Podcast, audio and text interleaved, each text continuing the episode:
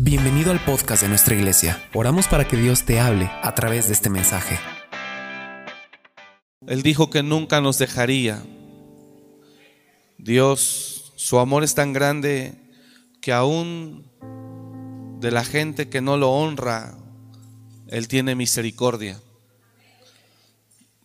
Pero aún la gente que no lo honra con su manera de vida, Dios tiene misericordia para un fin o por un fin. La misericordia que Dios tiene aún para la gente que Dios, aún para la gente que no lo honra con su manera de vivir, es por que Dios desea que cada persona lo conozca y que pueda cambiar su forma de vida. Por esa razón Dios es bueno, Él ama su creación, Él ama a la gente, Él ama a la gente, Él ama su creación. Pero cuando hay alguien que se dispone a vivir en su propósito, ahí hay algo diferente. Ahí hay mucho más de parte de Dios para esa vida. Así que eh, aún en este tiempo difícil, aún en este tiempo difícil, Dios ha sido bueno. ¿Cuántos dicen amén? Diga conmigo, Señor, gracias, porque no me has dejado. Y a pesar de todo lo que se ha vivido en el mundo, he visto tu mano en mi vida y en mi familia. Gracias Señor por tu fidelidad. Gracias Padre. Decimos amén. Él es bueno, hermanos. Él es bueno.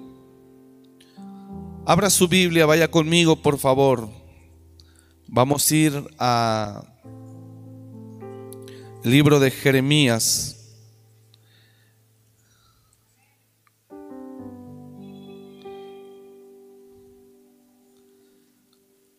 Hay, hay un texto que todos conocemos, o que al menos lo hemos leído o escuchado, donde el Señor habla a través de Jeremías, me parece.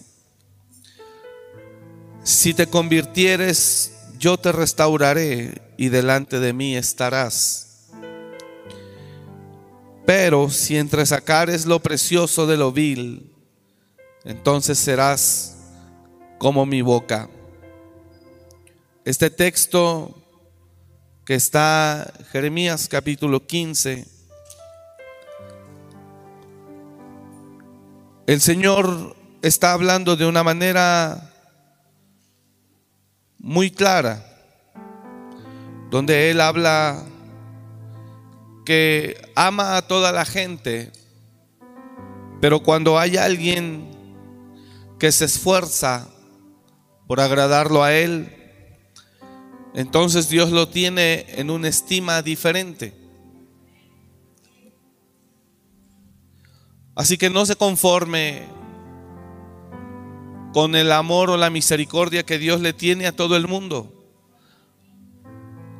Vayamos más allá para que el Señor tenga sobre usted una estima mayor. ¿Me está siguiendo? Yo deseo que el Señor tenga una estima mayor sobre mi vida. Yo sé que Dios, aún del impío o el malo, Dios tiene misericordia. Y repito, la misericordia que Dios tiene para ellos es con la finalidad de que ellos se arrepientan tarde o temprano de sus malos caminos.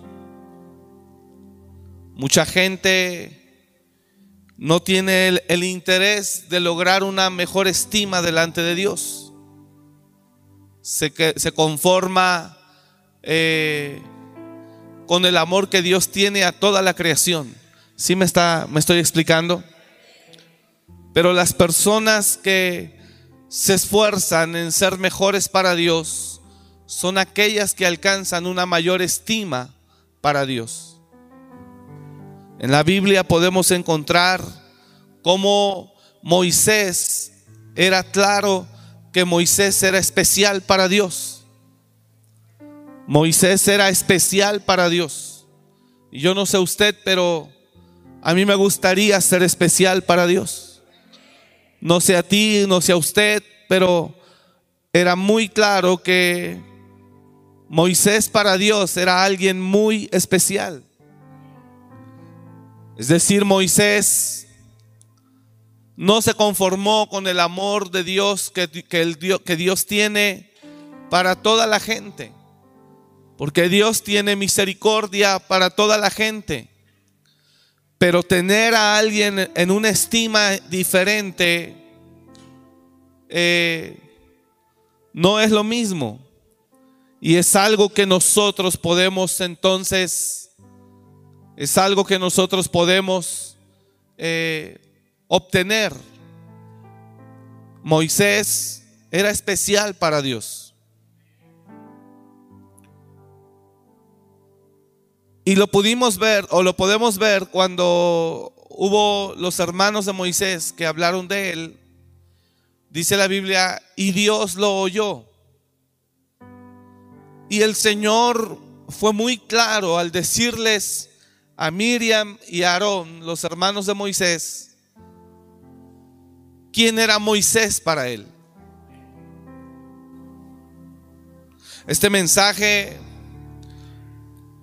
también pensé en ponerle como título Caín o Abel, entre signos de interrogación. Caín o Abel, ¿quién quieres ser tú? ¿Como quién quieres ser? ¿O como quién eres de los dos? Y todos conocemos que Caín tuvo una forma de conducirse y Abel tuvo otra forma de conducirse.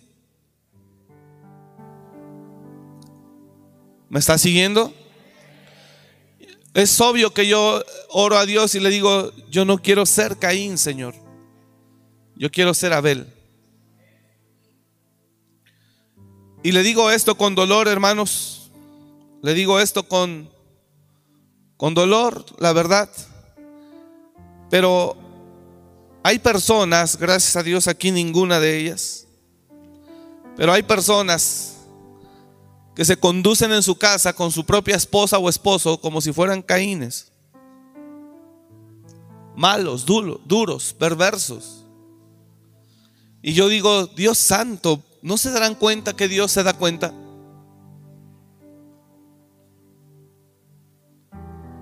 Hay personas que la maldad opera en ellos y se conducen de una forma perversa muchas veces. Dios tiene amor por toda la creación, pero cuando permitimos que el Señor nos limpie, entonces a Dios le vas a agradar más y te tendrá en una mayor estima. Y me doy cuenta que en este tiempo a la gente le importa poco lo que Dios piense de ellos. Lo que ellos quieren es vivir la vida, tener lo que siempre han querido, no importa a qué precio o a qué costo. No sé si me estoy explicando. Era muy claro que Dios para Moisés, perdón, Moisés para Dios era alguien especial. Era muy claro que Dios a Moisés lo tenía en una estima diferente. Y la razón por la que Dios lo tenía en una estima diferente era muy sencilla. ¿Cuál? Porque él era fiel en toda su casa, dice.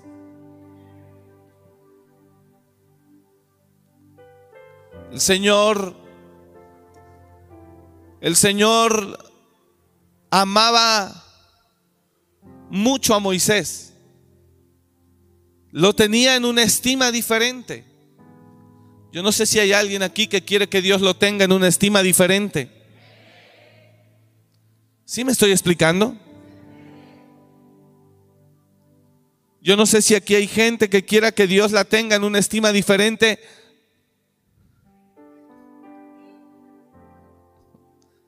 Entonces escuche esto. La forma de conducirte en la vida determinará el respaldo que tengas de Dios. La forma en la que tú te conduzcas en la vida determinará el respaldo que Dios te dé. Yo no quiero ser un Caín, yo quiero ser un Abel. Alguien puede decir eso, yo no quiero ser un Caín, yo quiero ser un Abel. Quiero ser un Abel con Dios, quiero ser un Abel con mi cónyuge, quiero ser un Abel con mis hijos, quiero ser un Abel con mi ciudad, con mi prójimo, quiero ser un Abel.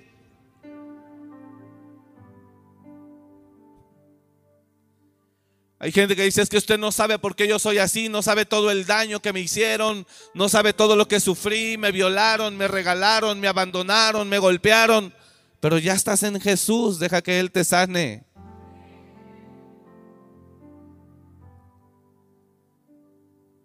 Yo también fui abusado sexualmente.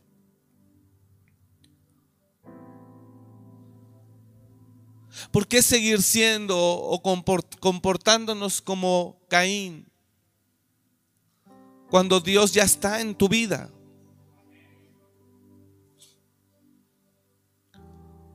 Ayer yo compartía en los jóvenes en la transmisión decía que creo que todos hemos quedado reprobados en cuanto a la, a la orden que Jesús dio, mandamiento de que nos amáramos unos a otros y que amaras a tu prójimo como a, como a ti mismo. Y yo les decía, yo creo que a todos nos ha faltado mucho. Y yo compartí ahí anoche, yo compartí anoche que mientras no tengamos un corazón sano, y mientras no estemos llenos de Dios, va a ser muy difícil amar a nuestro prójimo y peor aún a nuestros enemigos.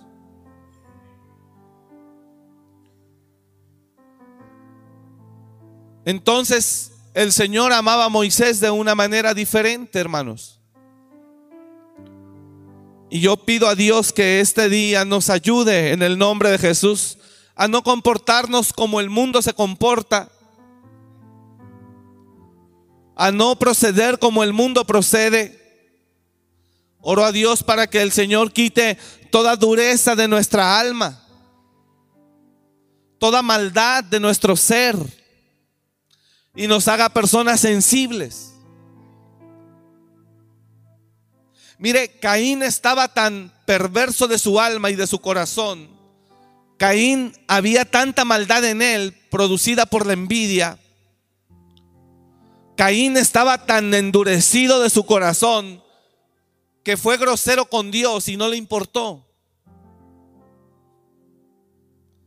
Fue muy grosero con Dios y no le importó. Dice Génesis 4 que Caín tenía mucho coraje con su hermano Abel y un día le dijo, vayamos al campo. Lo sacó de la casa. Era su hermano de sangre, su único hermano. Y cuando andaban en el campo, Caín echó mano sobre Abel y lo mató. Lo mató. Y después Dios le habla a Caín y le dice, Caín, ¿dónde está tu hermano?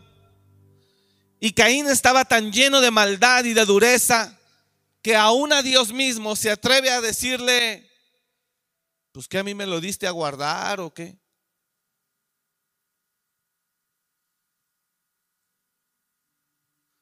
¿Soy yo acaso guarda de mi hermano?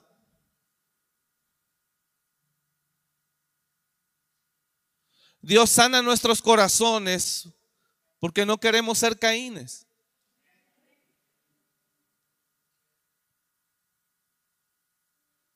Tanta maldad entre familias.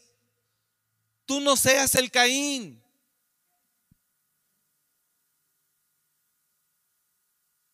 Cuando Dios tiene a alguien en una mayor estima, es aquella persona que bendice y perdona al que lo dañó.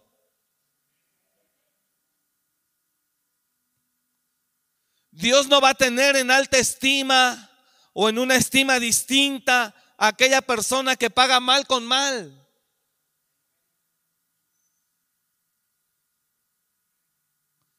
Y hoy estamos viviendo en medio de una influencia de maldad, de dureza, de insensibilidad,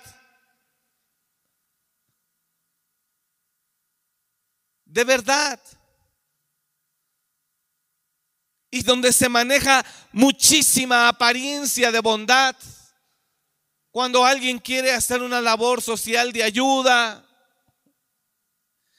eso no cambia la dureza y la maldad que hay en ellos. No sé si me estoy explicando. Conozco gente llena de odio, de rencor y de maldad que pudo hablar, traicionar, herir y lastimar a unos y que está repartiendo despensas según para ayudar a otros. El Señor dice, sana tu corazón primero y deja de aparentar que eres sensible y bueno porque no lo eres. Puedes estar lleno de enemistad con tus propios padres, y unirte a un grupo social para repartir despensas. Dice Dios, el que esté repartiendo despensas no cambia nada. Sigues en enemistad con tu madre o con tu padre. Sigues aborreciendo a tu hermano. Pero tú andas con un gafet que perteneces a una AC repartiendo despensas, cortando el cabello, dando salud dental, en campañas sociales de ayuda. Dios dice, no, perdóneme que lo diga, dice, sigue siendo un Caín. Aunque repartas despensas.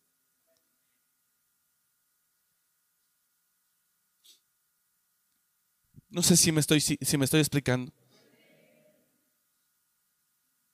Por eso dice, si te convirtieres, yo te restauraré y delante de mí estarás. Pero si entre sacares, si entre sacares lo precioso de lo vil, entonces estarás en una estima mayor. Te usaré de una manera especial. Serás como mi boca. ¿Sabe cuál es la lucha y el desafío que todos los seres humanos tenemos? Que la maldad no prevalezca en nosotros. Que la maldad no prevalezca en nosotros. Esa es la lucha. Yo vivo esa lucha diaria. No, Señor. Ayúdame en el nombre de Jesús a que la maldad no se apodere de mí. Porque cuando la maldad se apodera de alguien, puede conducirse como Caín con mucha facilidad. Que la maldad no se apodere de mí, Señor. Alguien puede orar conmigo esta mañana y decir, Padre, en el nombre de Jesús, yo te ruego, Señor, que me ayudes. Que la maldad no se apodere de mí. Yo reprendo toda maldad en mi vida en el nombre de Jesús. La reprendo ahora de mi vida en el nombre de Jesús. ¿Qué produce la maldad? La amargura, el resentimiento, el odio. El odio, la amargura, el resentimiento, la envidia. La envidia produce maldad. Los hermanos de José estaban llenos de maldad y por esa maldad no les importó, número uno, intentar matar a su hermano. Número dos, desprender a su padre de su hijo y causarle ese dolor tan grande. Los hermanos de José llenos de maldad no, no tuvieron en poco no les importó vender a su hermano como un esclavo, causarle ese dolor profundo a su padre, cuando sabían que su padre lo amaba. No les importó, diga conmigo, no les importó. La maldad en ellos fue grande. No les importó. Y vinieron y le dijeron, papá, vimos esto en el camino, mira la túnica de José llena de sangre. Entonces el padre toma la túnica, yo creo que la besa, la huele y dice, una fiera salvaje devoró a mi hijo. Y lo querían consolar, pero era tanto el dolor que había en Jacob que no permitía ser consolado. Y a los hijos, a los hijos no les importó causar semejante dolor. ¿Cómo es posible que una persona se pueda conducir así? No se puede si la maldad no opera en él. Y lo digo con mucho respeto, pero ¿cómo es posible que nos podamos conducir así con nuestra propia familia? Con nuestra propia esposa, con nuestro propio esposo, con nuestros propios padres o con nuestros propios hijos. Y no se diga ya con el vecino y de ahí para allá. Si entre propios hijos nos, nos aborrecemos y nos odiamos, estamos en enemistad. Agradezco a Dios que hasta el día de hoy no sé lo que es tener una enemistad con alguno de mis cinco hermanos. Ni entre nosotros existe eso. Amo a mis hermanos los mayores y los menores. Y nunca hemos podido tener diferencias. Y le agradezco a Dios que cuando he tenido diferencias con alguno de mis hermanos, sobre todo que trabaja aquí, que colabora en el ministerio, que yo le pueda decir, perdóname y que también Él pueda decir, sí hermano, perdóname tú también.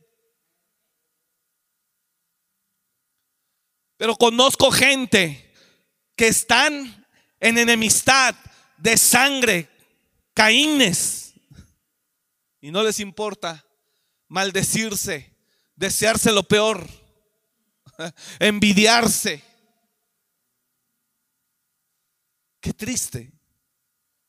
Pero aquí estamos en la iglesia alabando y adorando no al que tiene amor, sino al que es amor. Y que puedo estar lleno de odio y de rencor, pero puedo ser parte de un grupo social donde según yo ando haciendo bienes a la gente. Dice el Señor, primero sana tu alma y ama a los tuyos. ¿Cómo puedes creer que eres bueno porque ayudas en una parte, pero atacas a otros, criticas a otros, agredes y juzgas a otros. Pero tú eres parte de un grupo social. No tiene nada que ver esto que voy a mencionar, pero yo veía en el, ayer en el noticiero como al futbolista que acaba de morir, gente llorando.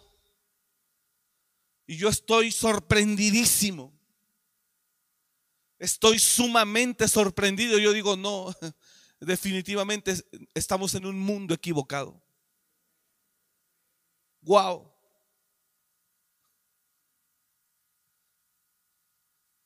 Y hubo gente entrevistada que dijeron, ahora pudimos comprobar cómo ni la muerte puede matar a un Dios. Y ahora pudimos esto y, no, y gente llorando. Llorando medios de comunicación, reporteros llorando mientras dan su entrevista al aire. Y sí, fue un excelente jugador, pero como ser humano,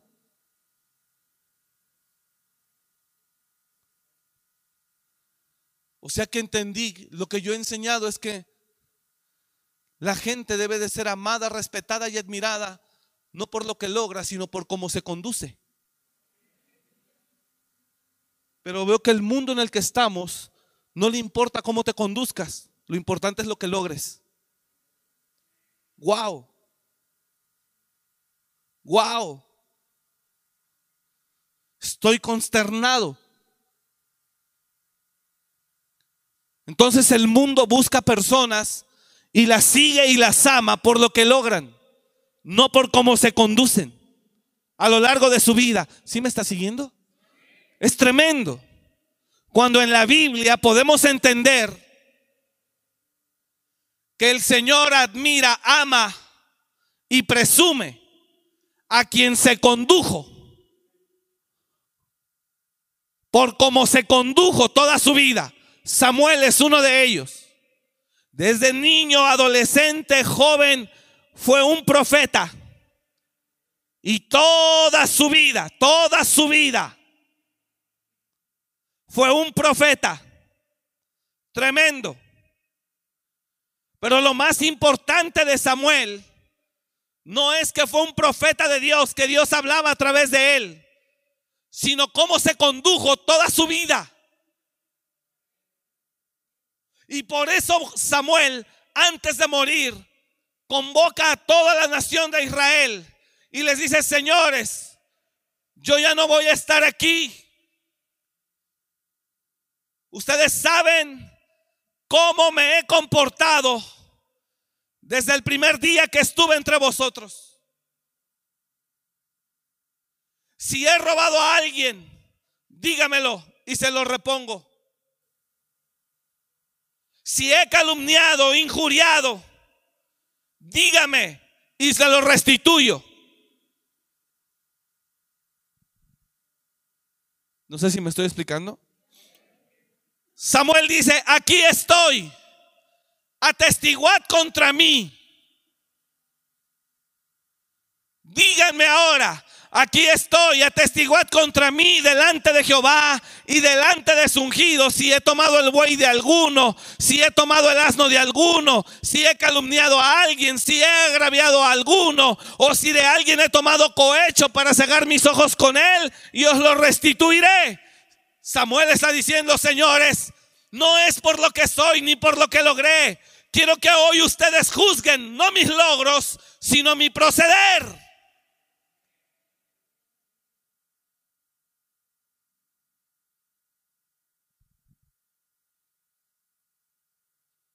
Y esa es la mayor lucha de nosotros. ¿Sabe qué es lo más fácil para nosotros? Predicar. Es lo más fácil. ¿Sabe qué es lo más difícil? Conducirse. Porque predico, predico aquí hora y media. Se acabó. Pero conducirte. Hay gente que te está viendo y tú no lo sabes. Mira hermano, yo voy a la calle y hay gente que nos voltea a ver. Algunos los conocemos. Hola, hola. Otros sé que nos miran, pero no nos dicen nada, pero yo sé que nos ubican. Porque han ido a algún retiro, no lo sé. Pero siempre nos encontramos a alguien y hay gente que te observa. Hay gente que te observa todo el tiempo. Entonces lo más difícil, lo más fácil es predicar, lo más difícil es conducirse. Eso es lo que da honra y estima a un ser humano. ¿Cómo se conduce? No sé si estamos acá. ¿Si le interesa esto, hermano? Lo más fácil es estar aquí, predicar hoy domingo y ahorita mediodía, miércoles y viernes. Es lo más fácil. Lo más difícil es cómo te vas a conducir. Todos los días, por el resto de tu vida. Pero yo con lo que vi ahora estos días atrás, Dios de mi vida. Con lo que vi estos días atrás, yo dije, wow. Y lo digo con mucho respeto hacia la persona de Él. Con mucho respeto. Pero nosotros vemos, vimos el proceder, la conducta, los ejemplos, el testimonio.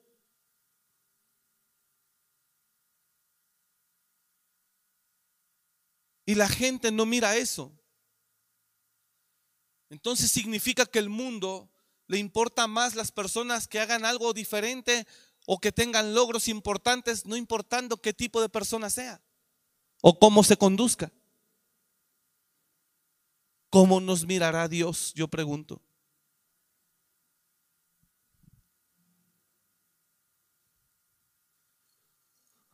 En fin. ¿Por qué entregaron a José sus hermanos? Porque había maldad en ellos. ¿Y por qué había maldad en ellos? Porque había envidia.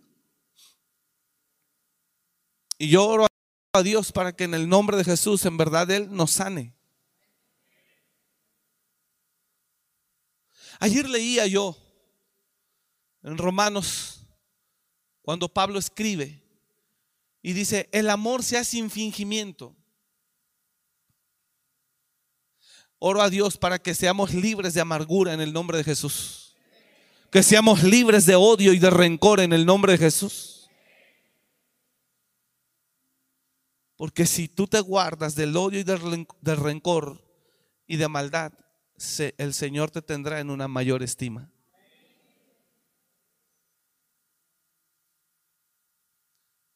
Mire lo que Pablo escribe y dice, el amor sea sin fingimiento.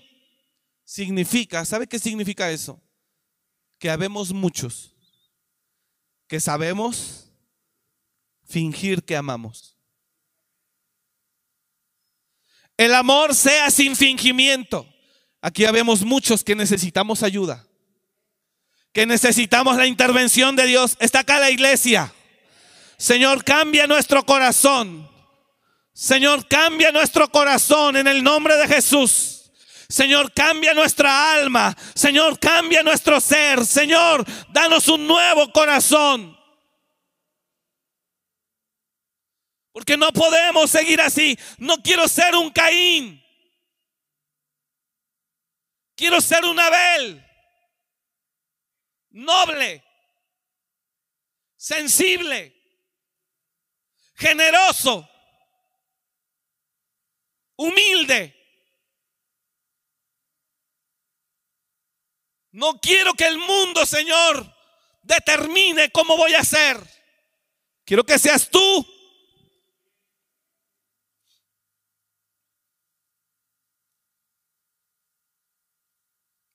Sin embargo, hay personas, habemos personas que sabemos fingir el amor. Es feo.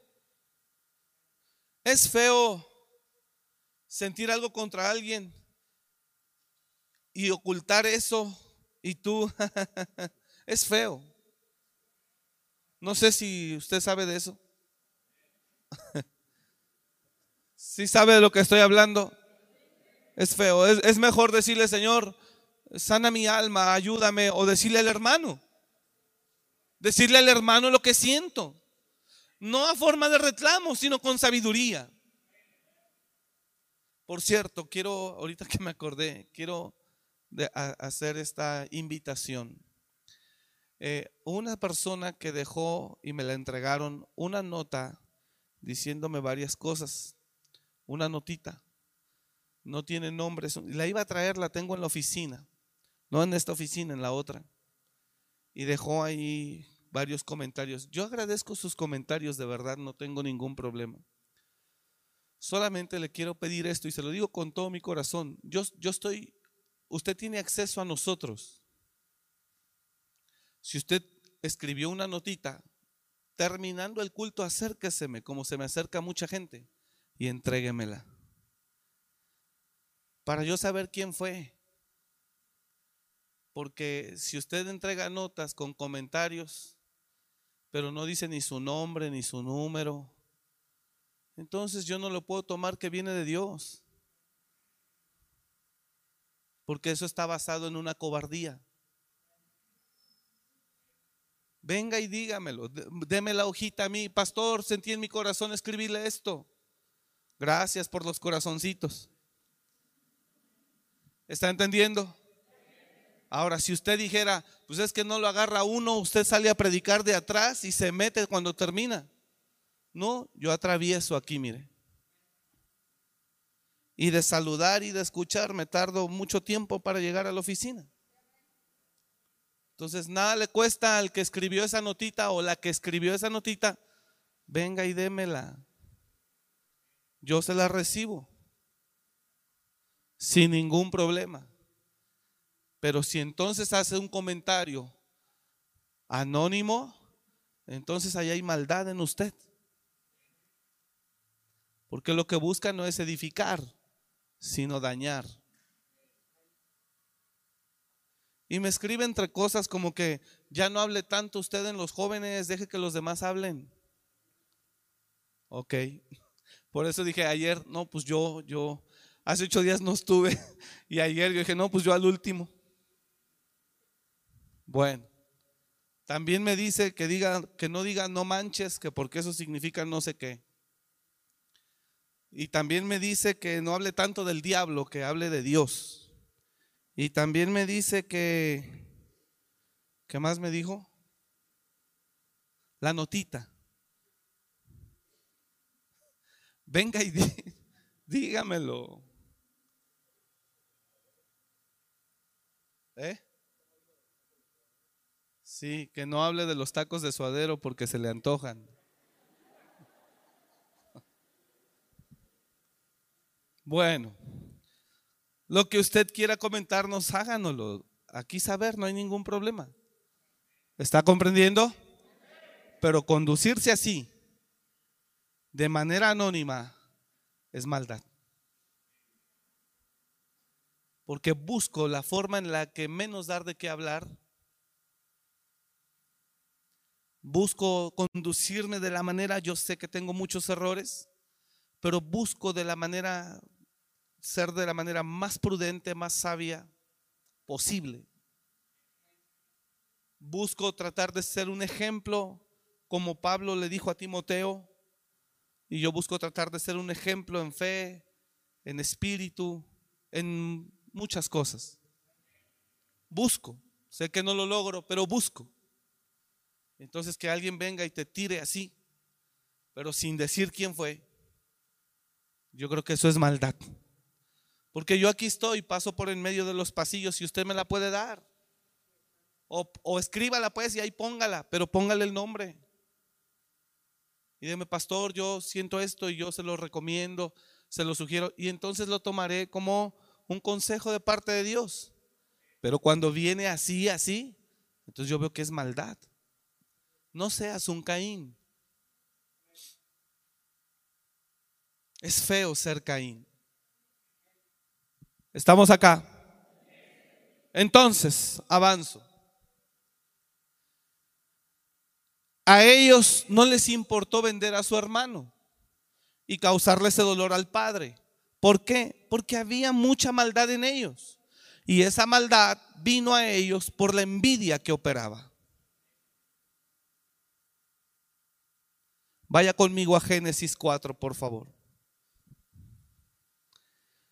Entonces el mensaje de esta mañana, amados hermanos, iglesia, yo le puse por título entre signos de interrogación, si me ayudas, multimedia, por favor, hijo, le puse Caín o Abel. Caín o Abel. Podemos aplicar la pregunta, ¿quién eres tú o quién quieres ser? Caín o Abel. Génesis 4. Dice la Biblia, verso 1, conoció a Adán a su mujer Eva, la cual concibió y dio a luz a Caín. Y dijo, por voluntad de Jehová he adquirido varón.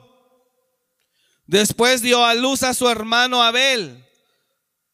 Note, el mayor era Caín. Después vino Abel y Abel y Abel fue pastor de ovejas y Caín fue labrador de la tierra. Póngame atención acá. Abel fue pastor de ovejas. Sabe que para pastorear se requiere tener ciertas virtudes en el carácter. Y para ser labrador de tierra se requieren también ciertas virtudes. El labrador es una persona que utiliza la fuerza.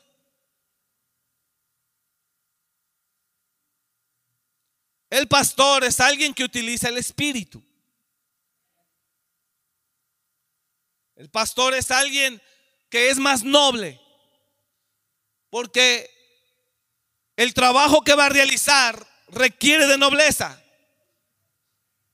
Las ovejas requieren un hombre que en verdad las pueda amar, proteger, cuidar, abrazar. Y para trabajar la tierra se requiere una persona con una actitud distinta, de carácter, de fuerza.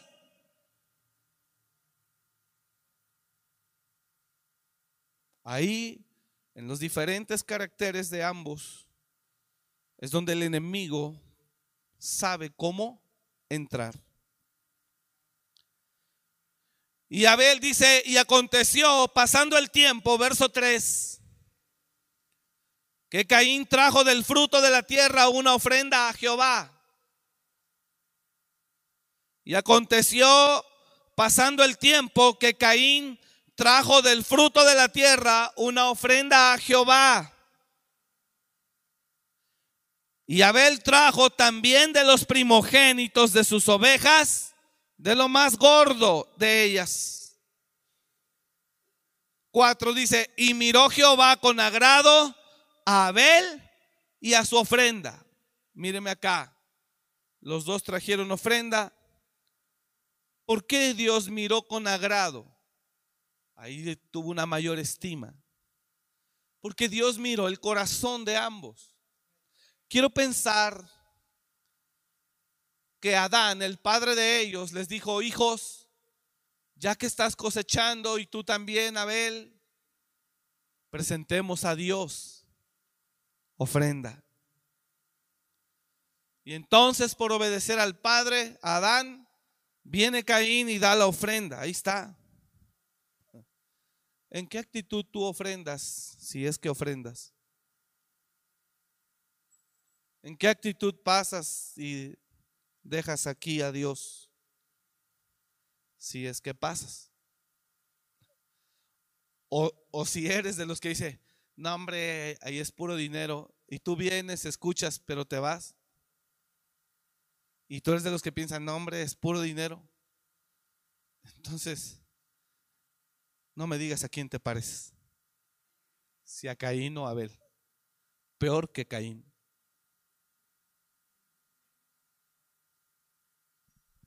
Fuerte, ¿verdad? Yo no quiero ser Caín. ¿Estamos acá? Y vino Abel. Y de las primicias tomó de lo mejor, de lo más gordo, dice la escritura, y trajo a Jehová ofrenda.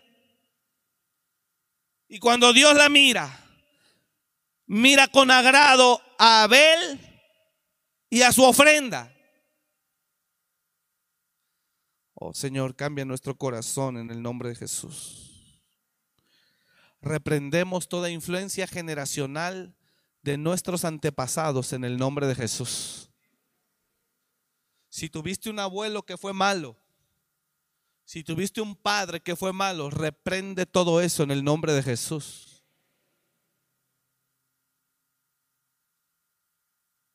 Hay gente que venimos de familias que fueron matones, que fueron gente fea. Señor, líbranos de toda maldición generacional en el nombre de Jesús.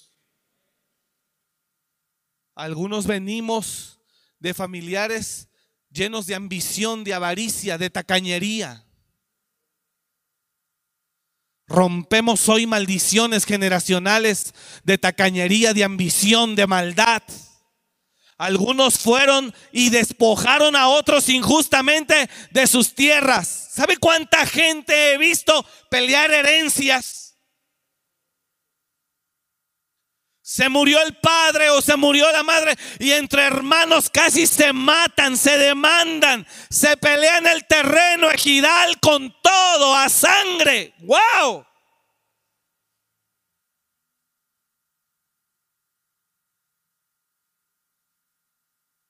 Es triste. Tanta maldad operando.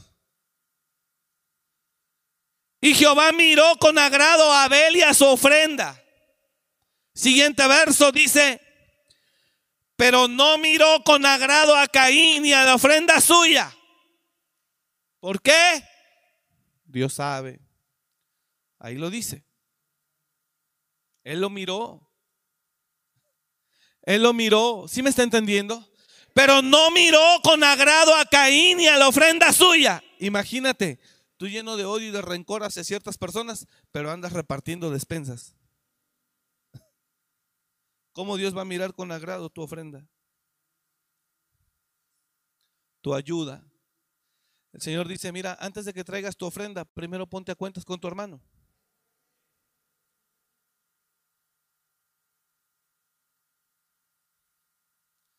Yo oro este día en el nombre de Jesús para que toda maldad sea cortada de nosotros se desarraigue en el nombre de Jesús. Sana nuestra alma, Señor. Si el corazón no se sana, hija, la amargura no se va a apartar de ti.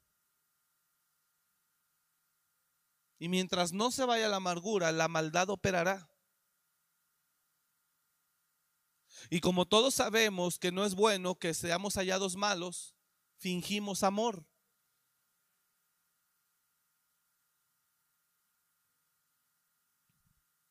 Pero no miró con agrado a Caín y a la ofrenda suya. Entonces se ensañó Caín en gran manera y cayó su semblante. Siguiente verso. Entonces Jehová dijo a Caín, ¿por qué te has ensañado y por qué ha decaído tu semblante? ¿Por qué? ¿Por qué te enojas? ¿Por qué andas mal? ¿Por qué estás así, lleno de coraje? Es lo que Dios le estaba diciendo a Caín. ¿Por qué andas así, molesto, iracundo, enojado, amargado? ¿Por qué estás así? ¿Por qué? ¿Por qué estás así con tu mamá, con tu papá, con tu hermano? ¿Por qué? Mira, hermano, yo sé lo que es sentir odio, coraje. Y es horrible. No sé si hay alguien que le guste, pero es horrible. Y yo he ido a orar y le he dicho, Señor, yo no quiero sentir esto.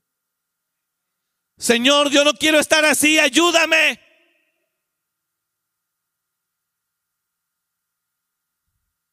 No quiero estar así.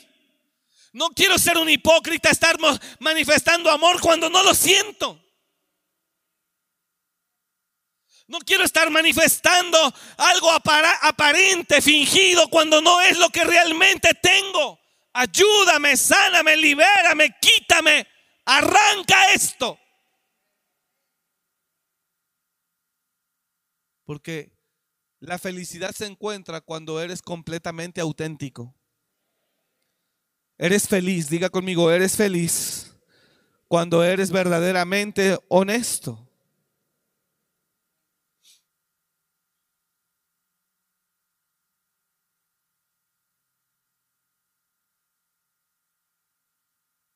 ¿Me estoy explicando?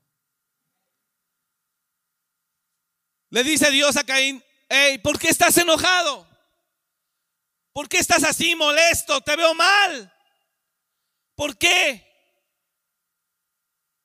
Y le dice Dios, si bien hicieres, si te portares bien, si cambiares tu actitud, si fueses mejor, o si fuese sincero, si hicieres bien, ¿no serías reconocido?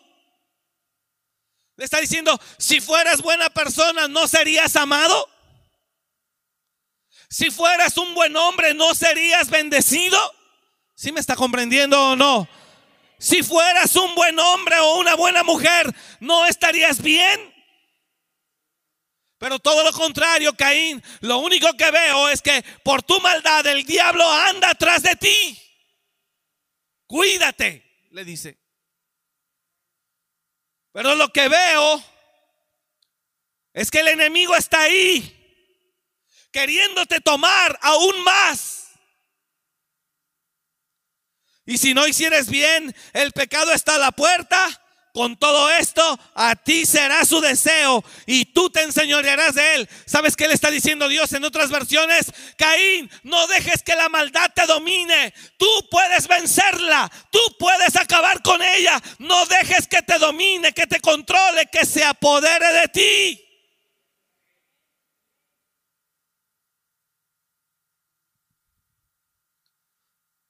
Señor, ayúdanos en el nombre de Jesús.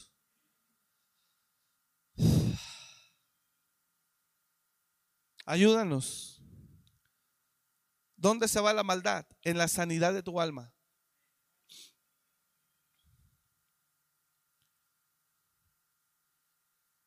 Nueva traducción viviente, Génesis 4:7 dice, serás aceptado si haces lo correcto.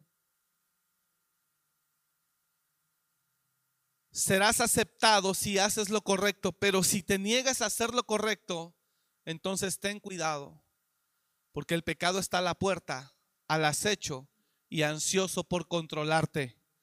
Pero tú debes dominarlo y ser fuerte. ¿Sabes qué le está diciendo Dios a Caín? No dejes que el diablo te domine. No dejes que la maldad te controle. No dejes que la maldad te tome. ¿Sabes que Dios vino a Caín a tiempo antes de que Caín matara a su hermano? Antes de que Caín matara a su hermano, Dios ya sabía lo que Caín quería hacer o lo que el diablo a través de Caín quería hacer. ¿Sí me estoy explicando? Dios ya sabía. Y entonces por eso el Señor vino y le dijo, hey, ten cuidado. Yo te amaré y te tendré en alta estima si hicieres lo correcto. Serás acepto, pega el texto otra vez por favor. Serás aceptado si haces lo correcto. Serás aceptado si haces lo correcto. Pero si te niegas a hacer lo correcto, pero si te niegas a hacer lo correcto, entonces ten cuidado. El pecado está a la puerta, al acecho. Está diciendo, si no cuidas tu corazón, el diablo te puede llevar a hacer cosas tremendas. Pega el texto, por favor. Pero si te niegas a hacer lo correcto, entonces ten cuidado. El pecado está a la puerta, al acecho y ansioso, y ansioso por controlarte. Y es cuando tú te preguntas, ¿cómo alguien puede conducirse con semejante maldad? Pero tú debes dominarlo y ser su amo. ¿Estamos acá? Pastor, yo soy así porque usted no sabe cómo es mi mujer. ¿Qué le importa cómo sea su mujer? Usted haga lo que tiene que hacer porque usted le va a dar cuentas a Dios. Y su mujer le va a dar cuentas a Dios, no a usted. Enfócate tú en ti. Porque ante Dios no será justificado que le digas, yo fui malo porque ella fue mala conmigo primero, Señor. Yo fui mala, Señor, porque Él fue primero conmigo malo. Y termino entonces. Todo este texto. El amor sea sin fingimiento. Es espantoso ser así. Es espantoso vivir así. Que todo está bien, pero no está bien. Romanos capítulo 12 dice, el amor sea sin fingimiento. Aborreced lo malo. Seguid lo bueno. Si tu hermano te quiere seguir odiando, déjalo, pero tú no lo odies. Si tu mamá se oye fuerte, pero es real. Si aún tu mamá te odia, déjala, pero tú honrala. Mire lo que vamos a leer a continuación para que se dé una idea. El amor sea sin fingimiento. Señores, aborreced lo malo. seguid lo bueno. Siguiente verso 10. Amaos los unos a los otros con amor fraternal. En cuanto a honra, prefiriéndonos los unos a los otros. Siguiente verso. En lo que requiere diligencia, no perezosos.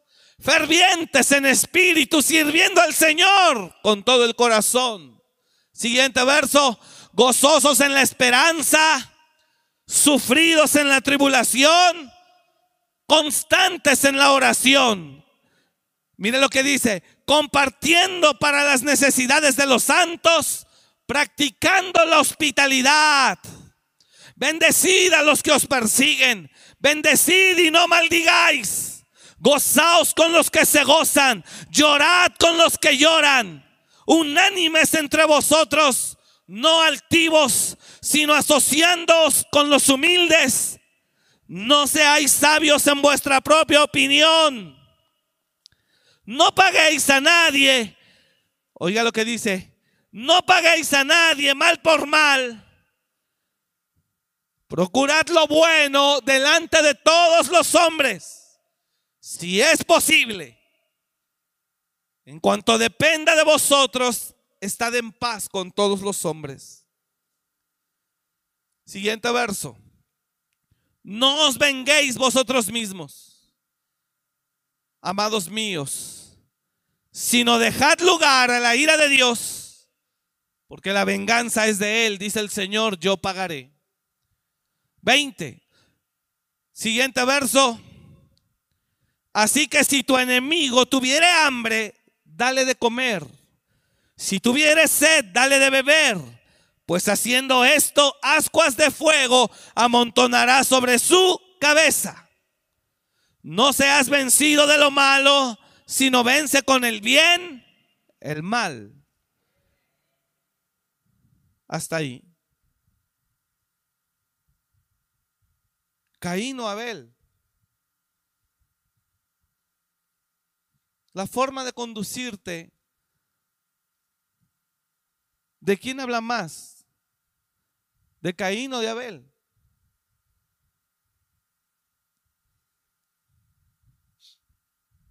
La forma en la que nos conducimos, ¿de quién habla más? Hermanos, yo sé que esto está fuerte, pero permítame, por favor. ¿A quién te pareces más? ¿A quién nos parecemos más? ¿A Caín o Abel?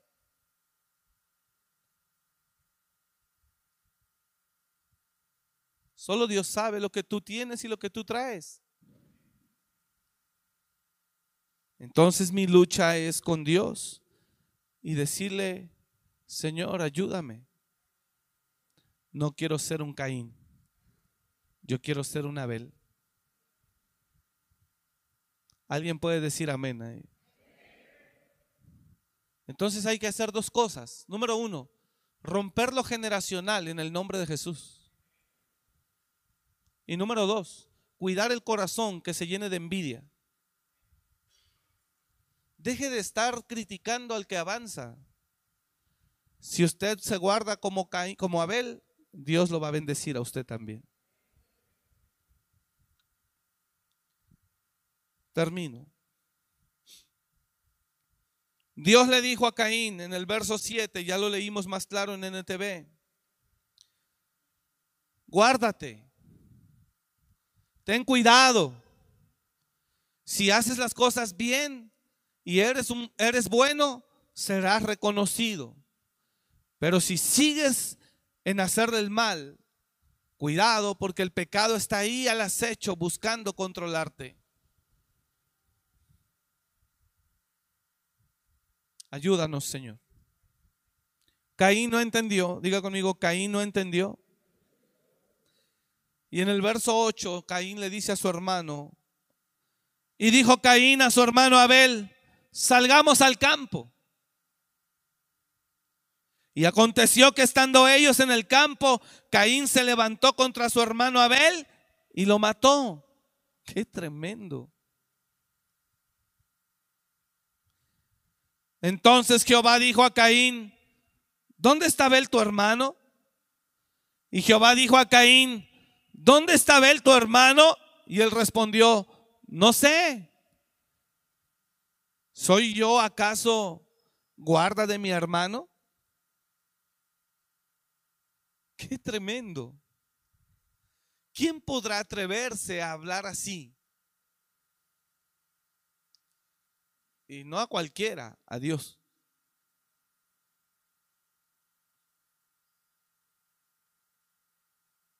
Pero es cristiano. ¿Quién podrá atreverse a hablar así? Solo alguien lleno de maldad. No sé usted, hermano, pero yo no quiero ser malo.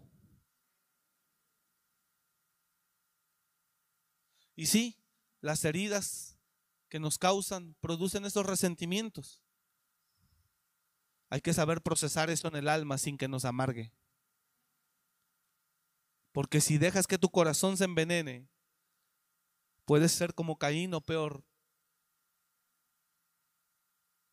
Dios está aquí y nos quiere ayudar. Si mi hermano me quiere aborrecer a mí, no importa, yo no pagaré mal con mal yo lo voy a amar. Si mi hermano me quiere despojar a mí, no importa, yo lo voy a amar. Si mi hermano me quiere explotar, no importa, yo lo voy a amar. Porque no voy a ser un Caín.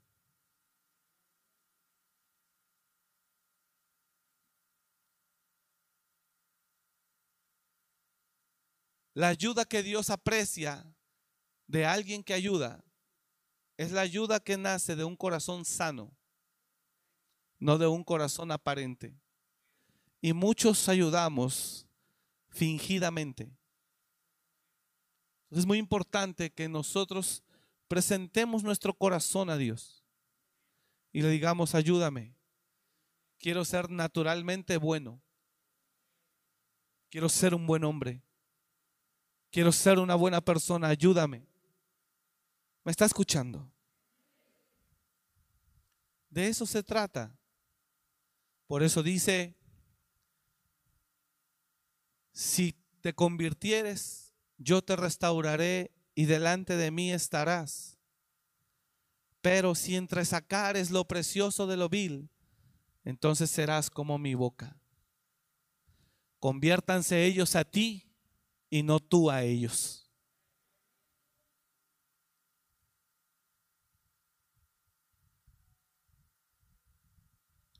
Amén. Póngase de pie, por favor. Mamá de ley, la ficha 10, le están llamando. Hermanos, Dios guarda nuestro corazón en el nombre de Jesús. Vamos a hacer alguna oración breve de rompimiento. Y yo le voy a pedir que usted cierre sus ojos ahí en su lugar, por favor. Va a ser breve porque tenemos el, el siguiente servicio. Pero yo quiero que usted, por favor, cierre sus ojos. Y lo primero es que quiero que usted revise su genealogía hacia atrás. Cómo se condujeron sus padres, cómo se condujeron sus abuelos, malos, egoístas, duros, machistas insensibles, avariciosos, envidiosos, asesinos, homicidas, duros, implacables. Yo quiero que usted revise esa parte de su pasado, en sus padres, en sus abuelos, en sus tatarabuelos, si tiene conocimiento de sus generaciones atrás, porque alguien le haya comentado y entonces desde ahí usted corte todo lazo en el nombre de Jesús. Gracias por escuchar este mensaje. Comparte y suscríbete. Para más información de nuestro ministerio visita www.amoryrestauracionmorelia.org.